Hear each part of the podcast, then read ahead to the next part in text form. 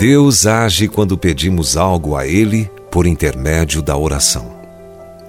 Quando deseja fazer determinada coisa, Deus nos leva a orar para que possa realizá-la. E é somente assim que ele opera. Em Gênesis 20, lemos sobre a primeira cura registrada nas Escrituras. Foi a oração de Abraão que trouxe perdão e cura para toda a família do chefe dos filisteus, Abimeleque. No entanto, isso não foi ideia de Abraão, mas do Senhor. Ele disse a Abimeleque para que pedisse a Abraão que orasse por ele, para que fosse curado. Ele inspirou Abraão a orar e inspirou Abimeleque a crer que a oração de Abraão seria respondida. Foi tudo obra de Deus.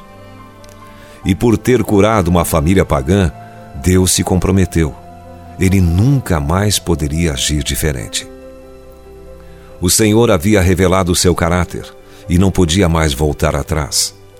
Deus se revela por meio de seus atos, e esses atos não se colocam em oposição à sua natureza.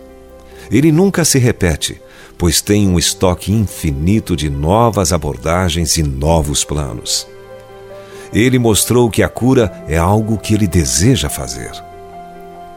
A fidedignidade e a confiabilidade de Deus são incontestáveis, e o que ele diz para o justo ele também diz ao pecador: Buscai ao Senhor enquanto se pode achar, invocai-o enquanto está perto.